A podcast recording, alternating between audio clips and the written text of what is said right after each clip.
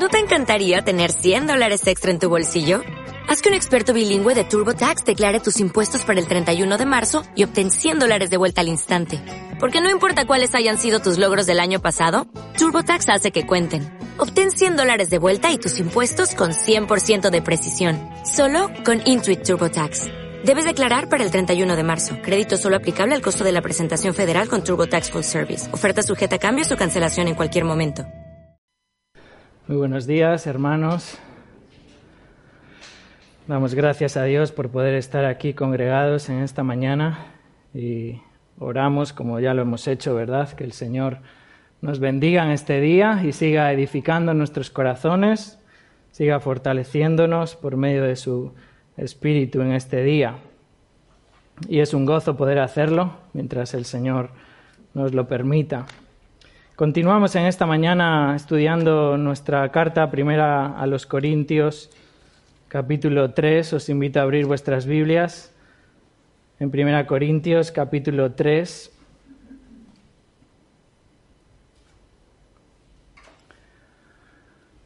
Si recordáis, el domingo pasado considerábamos cómo se realiza una edificación sabia de la iglesia, cómo podemos edificar sabiamente la iglesia.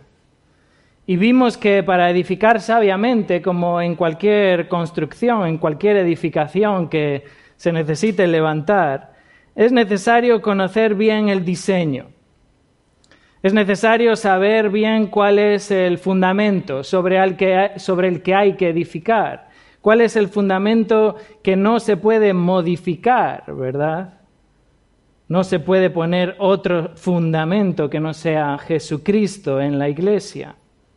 Vimos también que no solamente es necesario conocer bien el diseño, sino también saber o elegir buenos materiales para edificar. Como en toda construcción, es necesario conocer el diseño, es necesario elegir buenos materiales con los cuales levantar esa edificación, materiales que soporten, materiales que no se desvanezcan, materiales que cuando se pruebe si verdaderamente son fuertes, si verdaderamente perduran, pues esos materiales no fallen, no se desvanezcan.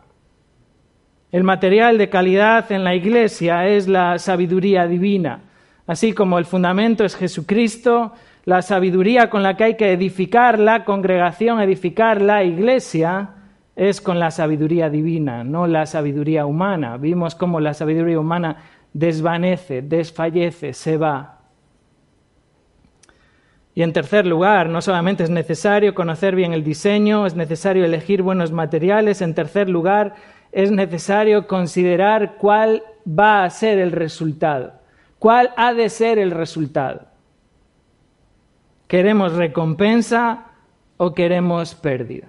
Porque va a haber un día, consideramos esto el domingo pasado, habrá un día, llegará un día cuando el Señor vuelva y cuando daremos cuentas a Él de cómo hemos edificado.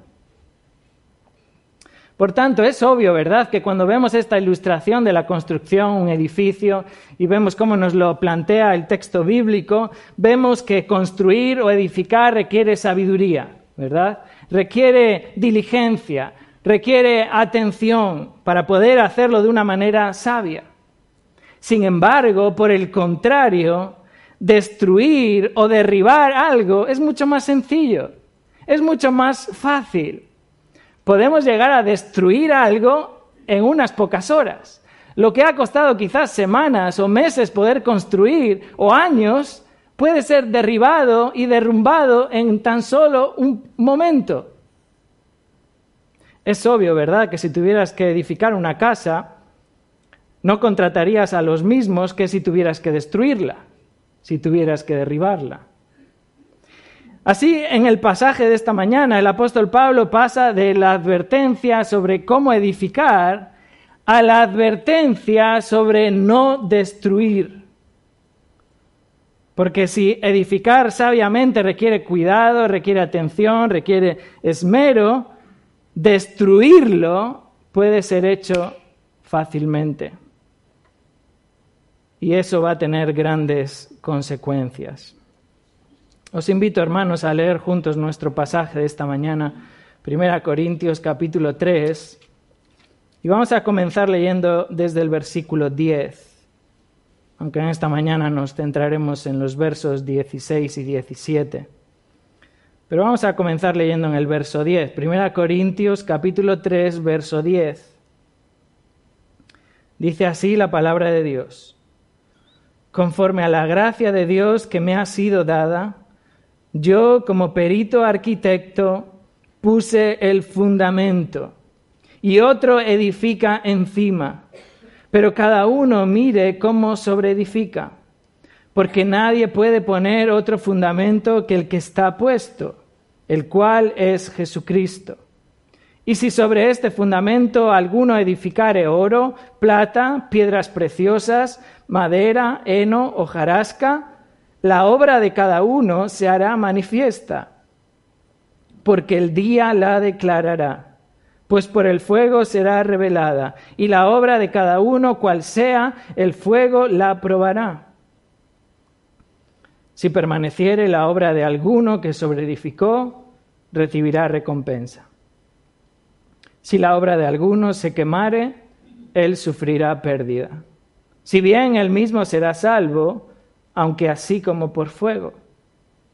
¿No sabéis que sois templo de Dios? y que el Espíritu de Dios mora en vosotros? Si alguno destruyere el templo de Dios, Dios le destruirá a él. Porque el templo de Dios, el cual sois vosotros, santo es.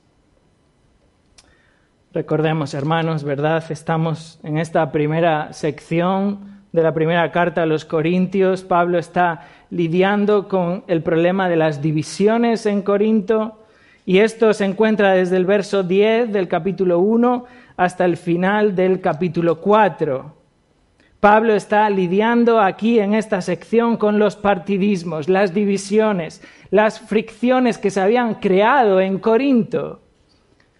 Los corintios estaban manifestando inmadurez espiritual. Consideramos esto en los primeros versículos del capítulo 3.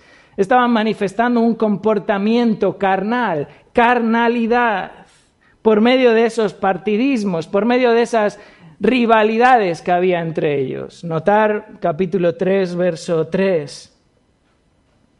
Capítulo 3, verso 3. Pues habiendo entre vosotros celos, contiendas y disensiones, ¿No sois carnales y andáis como hombres? La idea aquí de hombres como simples hombres, hombres naturales que no tienen en el espíritu. Estáis manifestando carnalidad. Porque continúa diciendo, porque diciendo el uno, yo ciertamente soy de Pablo, y el otro, yo soy de Apolos, ¿no sois carnales? Y Pablo está siendo retórico aquí.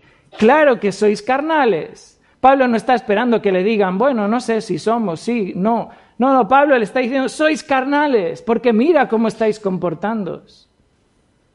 Mirad vuestra inmadurez espiritual. Los corintios observaban a un líder, lo admiraban, lo seguían, lo enaltecían de una manera desmedida, lo seguían por su sabiduría, su elocuencia y hasta se gloriaban en ese líder y se envanecían unos contra otros por ese líder al que seguían. Notar capítulo 4, verso, verso 6. Pero esto, hermanos, lo he presentado como ejemplo en mí, en Apolos, por amor de vosotros, para que nosotros aprendáis a no pensar más de lo que está escrito. Notar aquí al final del verso 6, no sea que por causa de uno os envanezcáis unos contra otros. La Biblia de las Américas dice, para que ninguno de vosotros se vuelva arrogante a favor del uno contra el otro. Esta era la situación en Corinto. Partidismos, fricciones que estaban creando divisiones por la arrogancia, por el envanecimiento, por, porque se gloriaban en los hombres. Y Pablo está aquí corrigiendo eso. Y concretamente en este capítulo 3 está corrigiéndolo mediante tres metáforas. Vimos cómo Pablo compara la iglesia con un campo, con ese lugar de labranza. Pablo dice ahí en el verso 9, capítulo 3, la iglesia es la labranza de Dios. Vosotros sois labranza de Dios. Y aquellos que sirven en la labranza, en el campo, son simplemente servidores, labrando el campo, plantando el campo, regando el campo, instrumentos en las manos de Dios. ¿De quién dependen? Dependen de Dios. Dependemos de Dios. ¿Por qué? Porque Dios es el que da el crecimiento. Nosotros plantamos, nosotros regamos, pero Dios es quien da el crecimiento. Pablo también comparó la iglesia con un edificio. Y estudiamos esto el domingo pasado. La iglesia es edificio de Dios. Y por tanto, los edificadores de ese edificio deben edificar de una manera sabia, porque ese es el edificio de Dios. La iglesia es edificio de Dios. Matizamos, ¿verdad? Varias veces como ese de Dios habla de propiedad, pertenencia de Dios. Este es el campo de Dios. Es la iglesia de Dios. Pablo ya les dijo esto a los corintios cuando empieza su carta en el primer capítulo, verso 2. A la iglesia de Dios que está en Corinto. Es la iglesia de Dios, no es la iglesia del pastor, no es la iglesia de los ancianos, no es la iglesia de las mujeres, no es la iglesia de los hombres, es la iglesia de Dios. Es labranza de Dios, es edificio de Dios. Y por último, Pablo compara la iglesia con el templo de Dios. La iglesia es templo de Dios. Y destruirlo trae serias consecuencias. Y esa es la advertencia de Pablo en este pasaje. No destruyas la iglesia. No destruyas la iglesia. La pregunta para ti en esta mañana es, ¿hay algo que estés haciendo que esté contribuyendo a destruir la iglesia? Tenemos que ser humildes, hermanos, para poder hacernos esa pregunta en este día. ¿Hay algo que estés haciendo que esté contribuyendo a destruir la iglesia? En esta mañana, hermanos, al considerar estos dos versículos 16 y 17, vamos a observar tres razones para no destruir la iglesia. Tres razones para no destruir la iglesia con el propósito, hermanos, hermanas, de que abandonemos todo aquello que podamos estar haciendo que esté contribuyendo a destruir la iglesia. No destruyas la iglesia. ¿Por qué? Tres razones. La primera razón, no destruyas la iglesia porque la iglesia es morada de Dios. La iglesia es morada de Dios. Fijaros versículo 16, 1 Corintios 3, 16. ¿No sabéis que sois templo de Dios y que el Espíritu de Dios mora en vosotros? Hermanos, este versículo afirma que la iglesia es el lugar donde mora Dios. Fijaros, Pablo comienza con esta pregunta esta pregunta reprensiva. Verso 16, ¿no sabéis? Pablo está usando esta frase para confrontar a sus hermanos con algo que deberían saber, con algo que deberían vivir y practicar. ¿No sabéis? Y lo usa para confrontarles y enseñarles o recordarles algo que ellos ya deberían saber. Esta pregunta incluye una reprensión hacia los corintios. Pablo usa esta, estrategia hasta en diez ocasiones en, en, esta primera carta a los Corintios. Por ejemplo, solo a modo de ejemplo, fijaros capítulo 5, verso 6. No es buena vuestra jactancia. ¿No sabéis que un poco de levadura leuda toda la masa? Capítulo 6, verso 2. ¿No sabéis que los santos han de juzgar al mundo? Verso 3, ¿no sabéis que hemos de juzgar a los ángeles? Verso 9, ¿no sabéis que los injustos no heredarán el reino de Dios? Verso 15, ¿no sabéis que vuestros cuerpos son miembros de Cristo? Verso 16, ¿no sabéis que el que se une con una ramera es un cuerpo con ella? Verso, verso 19, ¿ignoráis que vuestro cuerpo es templo del Espíritu Santo? Capítulo 9, verso 13.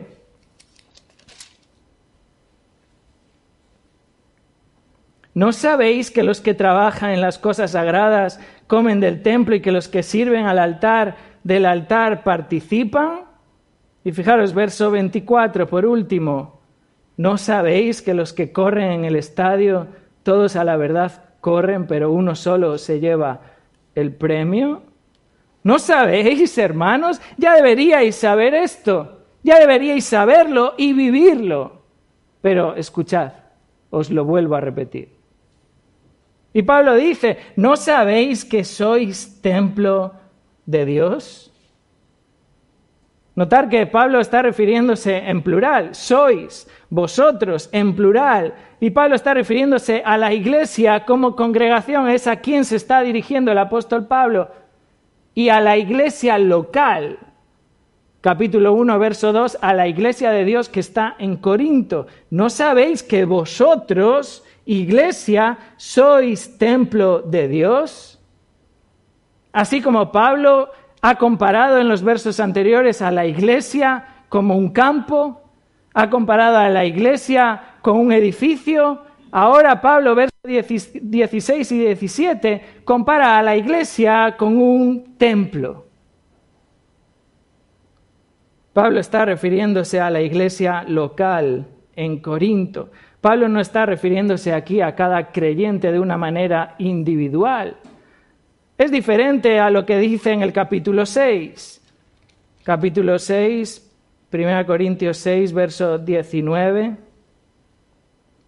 Aquí Pablo sí se refiere al creyente individual como templo del Espíritu. Notar capítulo 6, verso 19. ¿O ignoráis que vuestro cuerpo es templo del Espíritu Santo, el cual está en vosotros, el cual tenéis de Dios, y que no sois vuestros. En este pasaje, Pablo está exhortando contra la inmoralidad sexual de cada uno individualmente. Vuestro cuerpo, fijaros, verso 13, el contexto. El cuerpo no es para la fornicación, sino para el Señor y el Señor para el cuerpo. Verso 18, huid de la fornicación. Cualquier otro pecado que el hombre cometa está fuera del cuerpo, más el que fornica contra su propio cuerpo, individualmente, individualidad. En ese pasaje, el cuerpo es templo del Espíritu Santo, el creyente es templo del Espíritu Santo, y esta es una verdad bíblica. El Espíritu Santo mora, reside en el creyente. Pero en nuestro pasaje de esta mañana, capítulo 3, verso 16, Pablo está hablando colectivamente. Como iglesia, ¿no sabéis que sois plural templo de Dios? La iglesia es templo de Dios. La iglesia local en Corinto es templo de Dios. La iglesia local aquí en Teis es templo de Dios. ¿No sabéis esto? Y fijaros este término, templo, que hace referencia de una manera concreta al lugar sagrado, a la parte donde Dios moraba. No, no hace referencia a todo el recinto del templo. Hay dos palabras en griego para hablar de, de ambas partes, pero en esta palabra hace referencia de una manera concreta al lugar sagrado para los griegos, aquellos que estaban leyendo esta carta, para los griegos los templos eran el lugar más prominente, era el lugar donde moraban los dioses, era el lugar donde se adoraba a los dioses. Así en Corinto uno puede o podía ver el templo de Afrodita, de la diosa Afrodita, la diosa del amor, en la parte más alta de la ciudad en un lugar prominente en el Acro Corinto, una elevación rocosa a más de 500 metros de altura, ahí estaba edificado el templo de Afrodita. Lucas usa este mismo término templo y lo hemos estado estudiando por las tardes en el libro de los Hechos. Lucas lo usa allí para referirse a los templos paganos que abundaban en Atenas. Atenas tan solo a, unos pocos kilómetros de Corinto por la idolatría de, una ciudad, la ciudad de Atenas, que vemos al apóstol Pablo que estaba asombrado de la idolatría, una ciudad llena de santuarios y de altares. Vemos también el uso de esta palabra, también Lucas la utiliza para hablar de aquellos templecillos que construían en Éfeso, aquellos templecillos de la eh, diosa Artemisa o la diosa Diana para los romanos. Los templos eran lugares prominentes, eran edificios imponentes, eran zonas de una ciudad estratégicas, cruciales en las ciudades. Por eso vemos allí el revuelo que hay en Éfeso, ¿verdad? Cuando empieza a destruirse el comercio que había con estos templecillos. Los templos son puntos de referencia de las ciudades. Esa es la manera de entender de un Corinto cuando recibe esta carta y Pablo le dice, ¿no sabéis que vosotros sois el templo de Dios? ¿No sabéis, hermanos, que la iglesia es templo de Dios, no de un Dios, que es el templo de Dios, del Dios vivo y verdadero? ¿No sabéis, hermanos, que la iglesia es donde mora el Dios viviente? el Dios creador de los cielos y de la tierra, es ahí, en la iglesia. Vosotros sois templo del Dios viviente. Pablo le repite esto a los corintios. Si os fijáis, segunda Corintios, su segunda carta, capítulo 6. Segunda Corintios, capítulo 6, verso 16.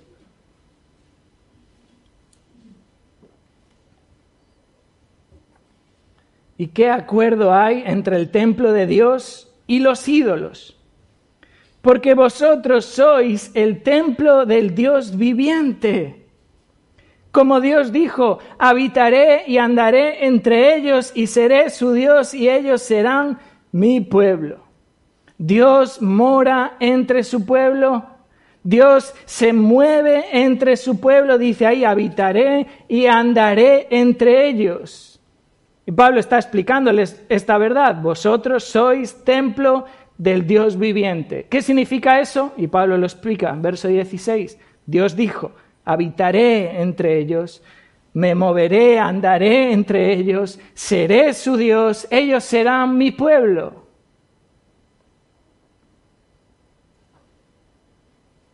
¿No sabéis que sois templo de Dios?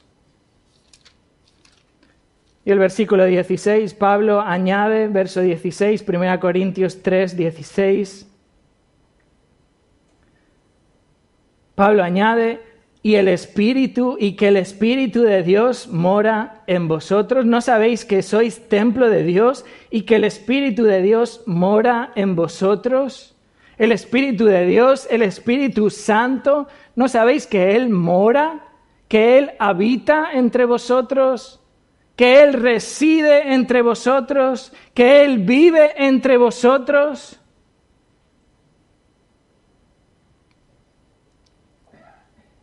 Notar de nuevo que Pablo está hablando aquí en términos colectivos. Pablo no está refiriéndose individualmente. Pablo está refiriéndose a la iglesia. El Espíritu de Dios mora en vosotros o mejor traducido sería entre vosotros. El Espíritu de Dios mora entre vosotros como congregación. Hermanos, la iglesia local es morada de Dios. Fijaros, Pablo hace el mismo énfasis también cuando escribe a Éfeso, otra ciudad llena de idolatría donde los templos eran también prominentes y Pablo usa también la misma terminología. Fijaros Efesios capítulo 2, verso 19.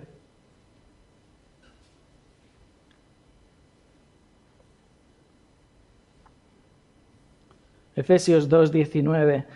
Así que ya no sois extranjeros ni advenedizos, sino conciudadanos de los santos y miembros de la familia de Dios, edificados sobre el fundamento de los apóstoles y profetas, siendo la principal piedra del ángulo Jesucristo mismo, en quien todo el edificio, bien coordinado, va creciendo para ser un templo santo en el Señor, en quien vosotros también sois juntamente edificados para morada de Dios en el Espíritu. Fijaros verso 21, en quien Jesucristo, todo el edificio, hablando de la iglesia, la iglesia local, todo el edificio en quien en Jesucristo, bien coordinado, va creciendo para ser un templo santo en el Señor. Verso 22, en quien vosotros también sois juntamente edificados para morada, para lugar de residencia, para habitación de Dios en el Espíritu. Es decir, donde Dios mora por medio de su Espíritu.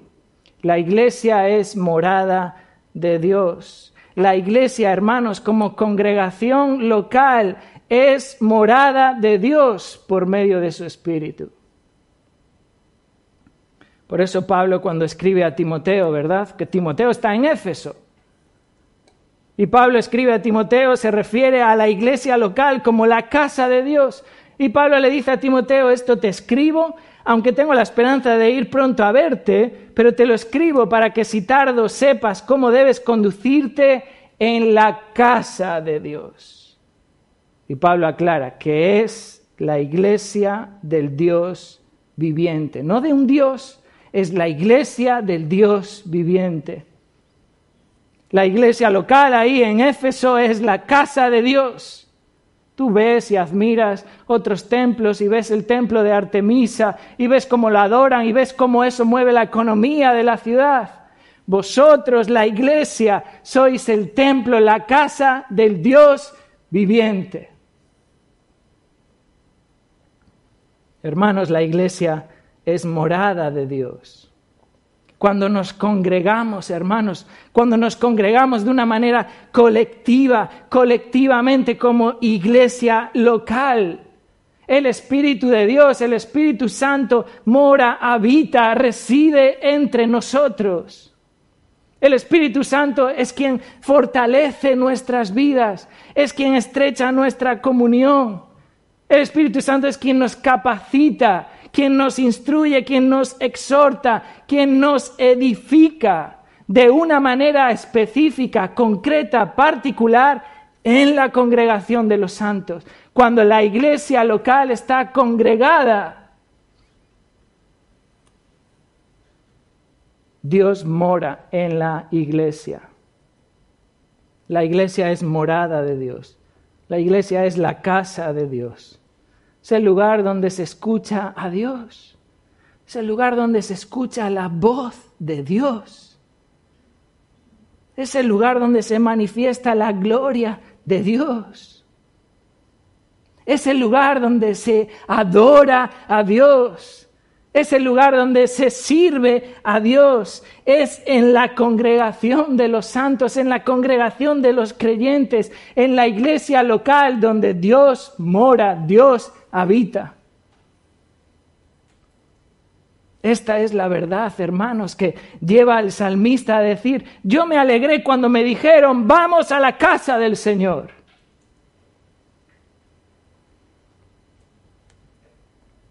¿Es esto lo que anhelamos? ¿Es esto lo que nos mueve un domingo a la mañana? ¿Es esto lo que anhelas en tu vida? ¿Consideras así a la iglesia local? Morada de Dios. Esa es la primera razón que Pablo nos presenta en este pasaje para no destruir la iglesia. Porque la iglesia es morada de Dios.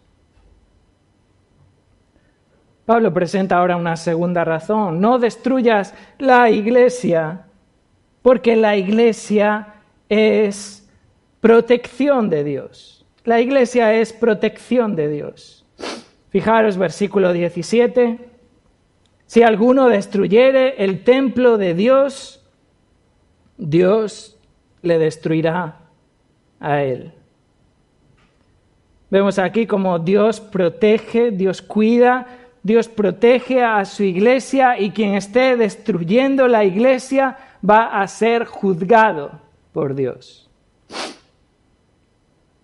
Fijaros que Pablo presenta aquí en este versículo una condición y este es el centro de su advertencia en estos dos versículos. Si alguno destruyere el templo de Dios, es decir, si alguno destruyere la iglesia local, donde mora Dios por medio de su Espíritu, entonces Dios le destruirá a él.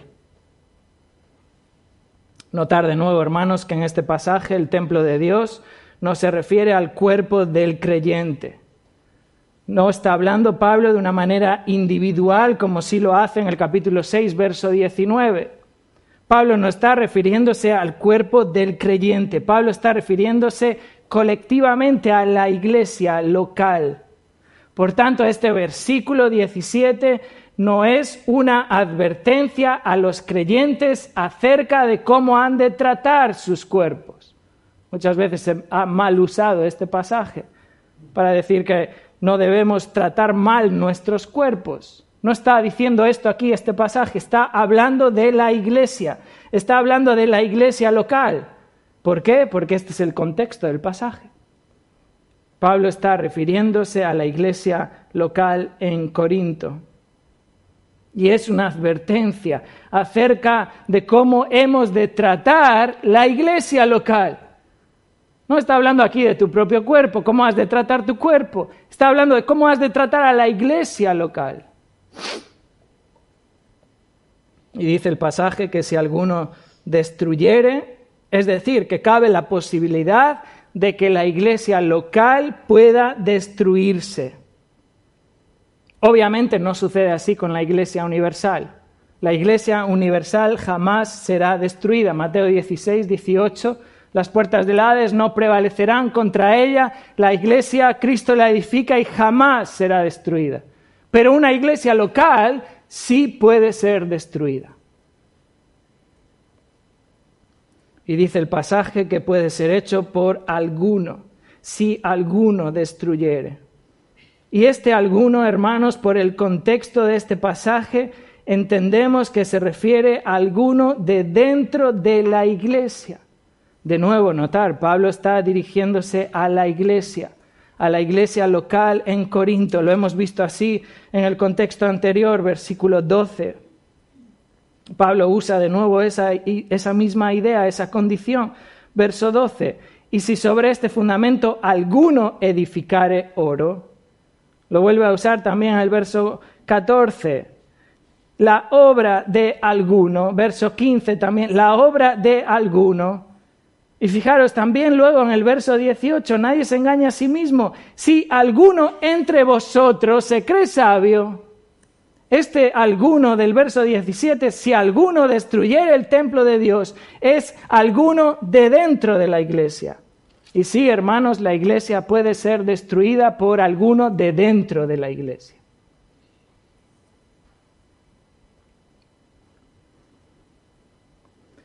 Este verbo, destruir, se refiere literalmente a causar daño, a arruinar, se usaba en aquella época en los contratos de construcción y se usaba para referirse a esos daños que se podían producir en el edificio durante la construcción. Lo vemos como Pablo lo usa en otros pasajes, por ejemplo, 1 Corintios 15, 33, donde se traduce en la Reina Valera como corromper. También en 2 Corintios 7, verso 2, también se usa ahí como corromper. Lo vemos también en el capítulo 11, 2 Corintios 11, 3, como extraviar, desviar, torcer. Pablo está refiriéndose aquí a algunos que están destruyendo, están corrompiendo, están torciendo la iglesia. Fijaros además que este verbo destruyere, si alguno destruyere, está en tiempo presente. Tiempo presente, está hablando de una acción continua. Esto no está hablando de alguien que puntualmente hace algo que provoca destrucción o que corrompe de una manera puntual. Está hablando de algunos que están destruyendo la iglesia, están corrompiendo la iglesia, están causando daño en la iglesia. Este ni siquiera está edificando con malos materiales. Fijaros, Pablo habló de los que edifican con buenos materiales, luego habló de los que edifican con malos materiales, pero esto ni siquiera está edificando, este está destruyendo la iglesia. Hermanos, esta es una advertencia todavía aún más severa a considerar cuáles son nuestras acciones, cuál es nuestra actitud en la iglesia local. Puedes estar destruyendo la iglesia.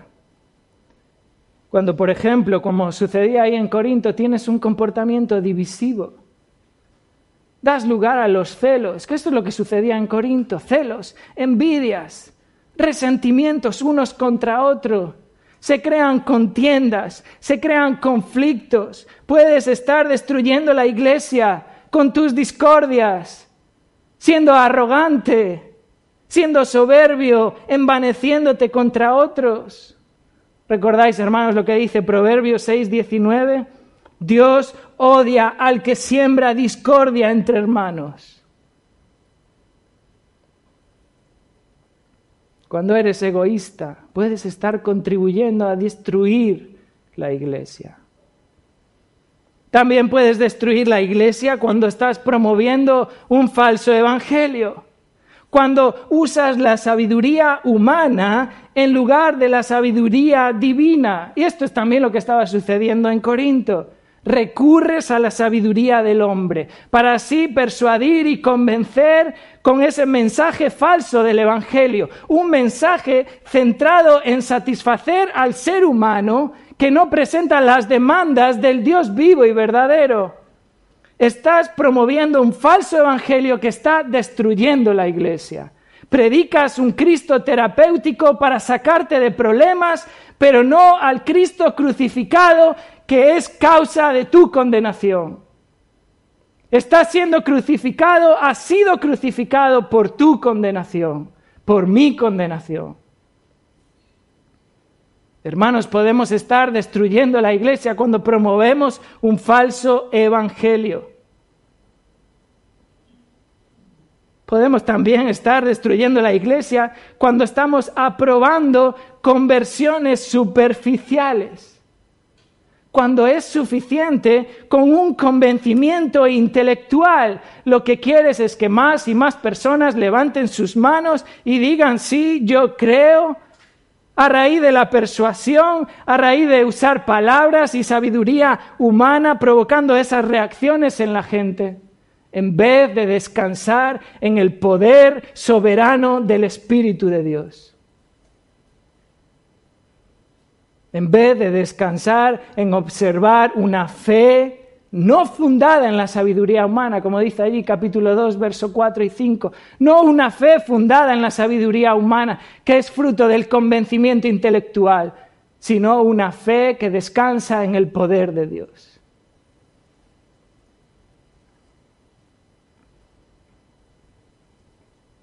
También puedes estar destruyendo la iglesia cuando estás aprobando el pecado. Cuando estás permitiendo el pecado en tu vida, cuando estás permitiendo el pecado en otros en la iglesia. Y esto es lo que sucedía también en Corinto. No estás confrontando al hermano que ha pecado.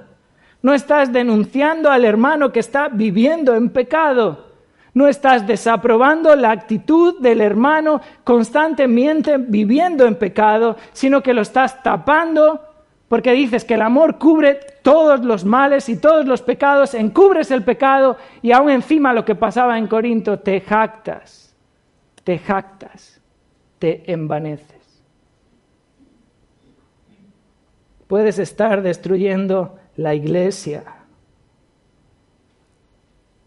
Y por tanto exponiéndote al juicio de Dios.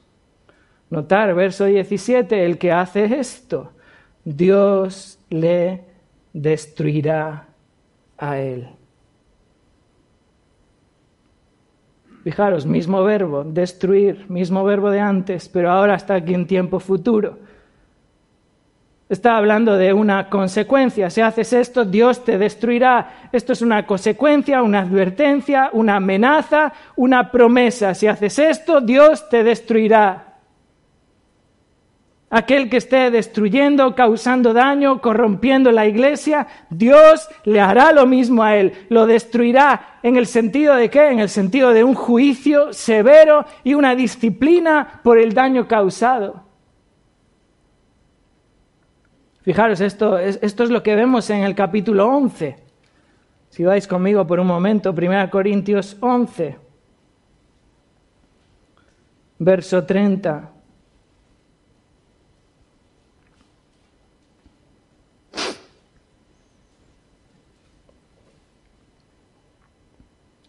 Vamos a comenzar en el verso 28, 1 Corintios 11, 28.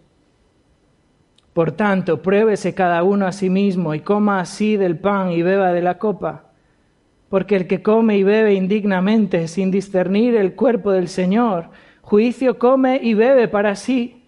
Por lo cual hay muchos enfermos y debilitados entre vosotros, y muchos duermen, hablando de que muchos habían muerto. Verso 31, si pues nos examinásemos a nosotros mismos, no seríamos juzgados, mas siendo juzgados somos castigados por el Señor, para que no seamos condenados con el mundo, somos castigados por el Señor. Este es el juicio de Dios, siendo castigados, siendo disciplinados por el Señor. Y así había muchos en Corinto. Si alguno está destruyendo la iglesia local de Dios, Dios le destruirá a él, Dios le castigará, Dios le juzgará a él. Recordad, hermanos, que Pablo está advirtiendo a los corintios. Pablo está advirtiéndoles de la actitud que ellos tienen con la iglesia. ¿Cuál es vuestra actitud? No solamente podía haber algunos que estaban sobreedificando de una manera incorrecta, usando malos materiales, pero, sino que había incluso algunos que destruyendo la iglesia. Y fijaros que este es el contexto de los capítulos 3 y 4, juicio y recompensa. Y vemos una y otra vez como Pablo reitera, cada uno recibirá su recompensa. Versículo 8. La recompensa es individual. Lo vemos también en el versículo 14, la recompensa. Habrá un día en el cual Dios juzgará. Habrá un día en el cual Dios va a juzgar la obra de cada uno. ¿Qué es lo que hemos hecho? Dios juzgará la fidelidad de cada uno. Fijaros, capítulo 4, verso 2. Capítulo 4, verso 2. Se requiere de los administradores que cada uno sea hallado fiel. Este es el contexto de estos capítulos. Juicio, recompensa. Dios juzgará. Dios juzgará. Aquel que está destruyendo la iglesia será juzgado por el Señor. Será castigado por el Señor. ¿Por qué? Porque Dios protege a su iglesia. ¿Cómo estás tratando a tu iglesia? ¿Cómo estás tratando a la iglesia local? ¿Cuál es tu actitud? ¿Cuál es tu comportamiento? ¿Estás teniendo un comportamiento divisivo, dando lugar a celos, a soberbias, a arrogancia, a envanecimiento? ¿Estás proclamando la sabiduría del hombre por encima de la sabiduría de Dios? ¿Quieres resolver los problemas con la sabiduría del hombre ignorando la sabiduría de Dios? ¿Estás predicando un evangelio light ¿Qué es lo que el hombre quiere oír que satisface al hombre? ¿O estamos predicando a un Cristo crucificado, que es sabiduría de Dios, poder de Dios? ¿Qué estás haciendo? ¿Estás aprobando el pecado en tu vida? ¿Estás tapando el pecado en tu vida? Sabes que un hermano tuyo está viviendo una situación pecaminosa, pero nunca ha sido de una manera privada a confrontar su pecado y lo estás tapando y encubriendo. ¿Qué estás haciendo?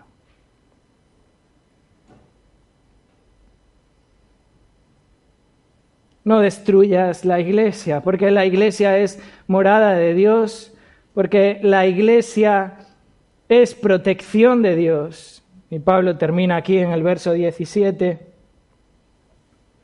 Tercera razón, no destruyas la iglesia, porque la iglesia es santa. No destruyas la iglesia, porque la iglesia es santa. Fijaros, verso 17, 1 Corintios 3, 17. Si alguno destruyere el templo de Dios, Dios le destruirá a él porque el templo de Dios, el cual sois vosotros, santo es. Este versículo afirma que la razón por la cual Dios va a hacer ese juicio contra el que está destruyendo la iglesia, la razón es porque la iglesia es santa. Fijaros, Pablo usa por tercera vez en estos dos versículos el templo de Dios. El templo de Dios. Y Pablo lo usa, lo está usando para comparar a la iglesia, comparar a la iglesia local en Corinto, esa iglesia donde mora el Espíritu de Dios. Y Pablo ahora afirma que esa iglesia es santa. El templo de Dios es santo. La iglesia local es santa. La congregación local donde Dios mora es santa es apartada por Dios, es apartada para Dios. La iglesia ha sido consagrada por Dios para pertenecer a Dios. La iglesia es posesión de Dios. La iglesia ha sido comprada por Él. Ha sido comprada a precio de sangre, la sangre de Cristo en la cruz. Cristo ha comprado la iglesia. La iglesia es posesión de Dios. La iglesia es santa, es apartada por Dios, es apartada para Él, es, preciada para Él. La iglesia es preciada para Dios. La iglesia es valiosa para Dios. La iglesia es importante para Dios. La iglesia es la novia de Cristo. La iglesia es el motivo por la cual Cristo se entregó a sí mismo.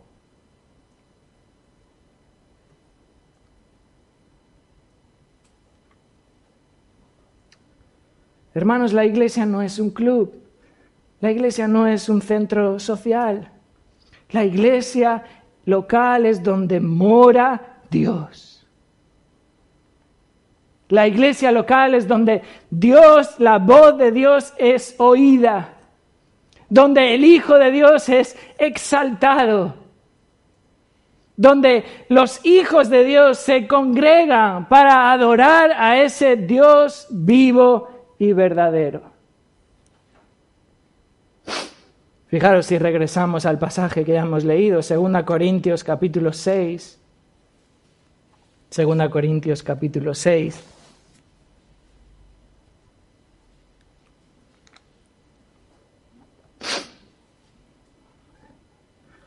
Segunda Corintios 6, verso 16. ¿Y qué acuerdo hay entre el templo de Dios y los ídolos? Porque vosotros sois el templo del Dios viviente. Como Dios dijo, habitaré y andaré entre ellos. Dios mora. Y añade, y seré su Dios, y ellos serán mi pueblo. Pablo está citando aquí el Antiguo Testamento, pero Pablo lo hace para explicarles en qué consiste lo que acaba de afirmar. Pablo acaba de decir, vosotros sois el templo del Dios viviente. ¿En qué consiste esto? Dios mora entre vosotros, Dios se mueve entre vosotros y dice, y seré su Dios. Dios ha apartado a su pueblo para sí mismo. son santos, apartados para Dios, pertenecemos a Dios, seré su Dios y ellos serán mi pueblo. Somos posesión de Dios, la iglesia local es posesión de Dios. Por eso añade verso 17, seré su Dios, ellos serán mi pueblo, por lo cual salid de en medio de ellos y apartaos, dice el Señor, y no toquéis lo inmundo, y yo os recibiré, y seré para vosotros por Padre, y vosotros me seréis hijos e hijas, dice el Señor Todopoderoso.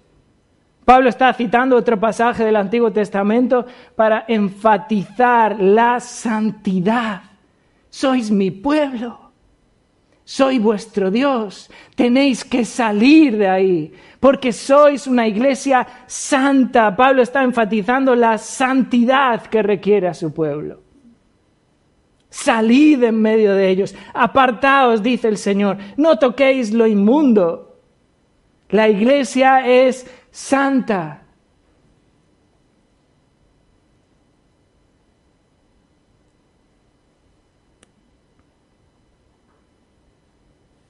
Y fijaros de la misma manera el apóstol Pablo en nuestro pasaje, capítulo 3, verso 17.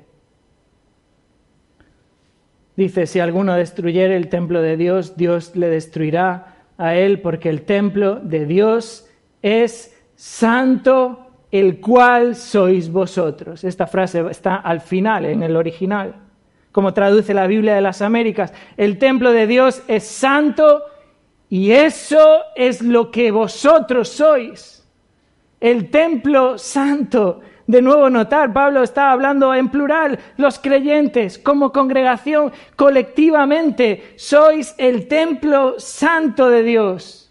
Habéis sido apartados por Él, habéis sido apartados para Él, sois el templo santo, el pueblo de Dios.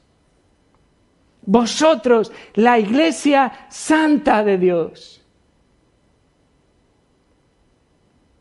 Y esa es la razón por la que Dios juzgará y Dios castigará a todo aquel que está destruyendo la iglesia con un comportamiento divisivo o, bien eh, enalteciendo la sabiduría humana en lugar de exaltar la sabiduría divina, o bien permitiendo el pecado en su vida o en la vida de otros.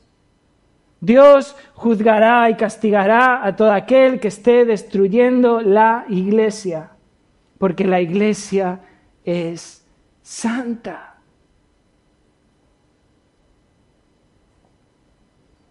¿Qué piensas acerca de la iglesia?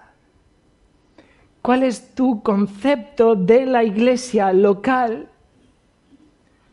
¿Cuánto amas la iglesia local? ¿Cómo valoras la iglesia local? Hermanos, este pasaje no está hablando de la iglesia universal, este pasaje está hablando de la iglesia local. Vosotros ahí en Corinto, rodeados de todos estos dioses, de todos estos templos prominentes, de todos estos edificios que manejan y controlan la ciudad, vosotros sois poquitos, vosotros sois templo de Dios, sois el lugar donde Dios mora.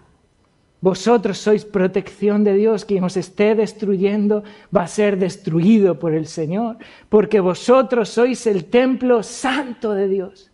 La iglesia local es santa. ¿Cómo valoras a tu iglesia local?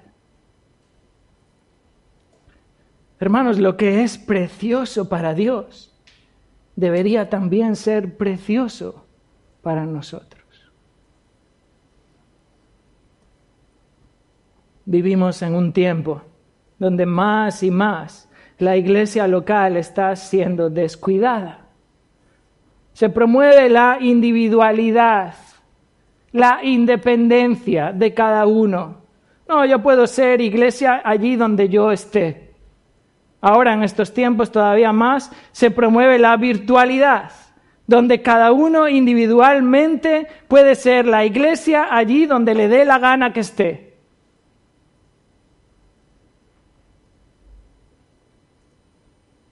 ¿Cómo valoras tu iglesia local? ¿Cuánto estimas la iglesia local?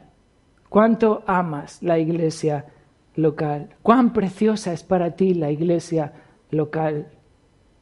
Este pasaje pone delante de nosotros esta tremenda advertencia en nuestras vidas de no destruir la iglesia. Es un llamado a examinar nuestras actitudes, a examinar nuestras acciones con respecto a la iglesia local. Porque la iglesia es morada de Dios, porque la iglesia es protección de Dios, porque la iglesia es santa. Vamos a orar para terminar. Señor, te damos gracias en esta mañana por tu palabra. Te damos gracias, Señor, por cada una de las palabras que tú has inspirado por medio de tu Espíritu y tú has reflejado, Señor, tu voluntad. Oramos, Señor, que en esta mañana tú obres en nuestros corazones. Nos ayudes, Señor, a aplicar tu verdad en nuestras vidas. No solamente algo que ha entrado en nuestra mente, sino algo que toma raíz en nuestro corazón, que moldea nuestro carácter, que nos cuestiona cómo estamos viviendo la vida cristiana, para así, Señor, obedecer tu palabra, para así seguir creciendo y madurando como un templo santo para tu gloria. En el nombre de Cristo. Amén.